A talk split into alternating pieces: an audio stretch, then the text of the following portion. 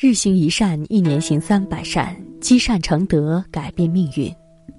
各位慈悲的善友同修，大家早上好，我是玉宁，很高兴在这个时间段又和大家一起来学习星云大师的开示。我们经常照镜子来看自己的模样，因为我们的眼睛只能看到完整的别人，永远看不到完整的自己。星云大师说。财重要，可是财更重要。第一个财是财富的财，第二个财是人才的财。一位青年向一位禅师求教：“大师，我有一件事不明白，它使我整夜睡不好觉，也使我非常迷惘。希望您能够帮助我指出一条光明的道路。”禅师没有说话，青年继续说道：“有人称赞我是天才，将来必有一番作为；也有人骂我是笨蛋，一辈子不会有多大出息。依您看呢？你是如何看待自己的？”禅师反问，青年摇摇头，一脸茫然。大师说道：“譬如同样一斤米。”用不同眼光去看，它的价值也就迥然不同。在吹富眼中，它不过是做两碗米饭而已；在农民看来，它最多值一元钱罢了。在卖粽子的眼中，包成粽子之后，它可以卖三元钱；在制饼者看来，它能被加工成饼干卖五元；在味精厂厂家的眼中，它可以提炼出味精卖八元。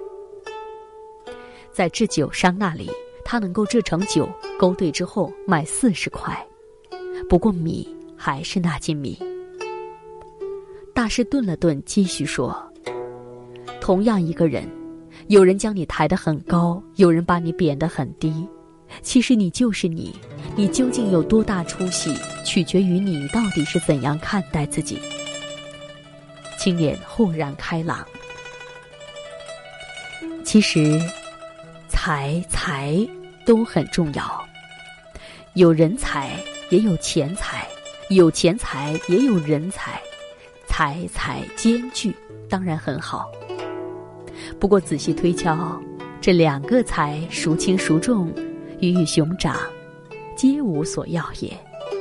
当两者不可兼得时，舍鱼而取熊掌，所以财富可贵，但是才华更可贵。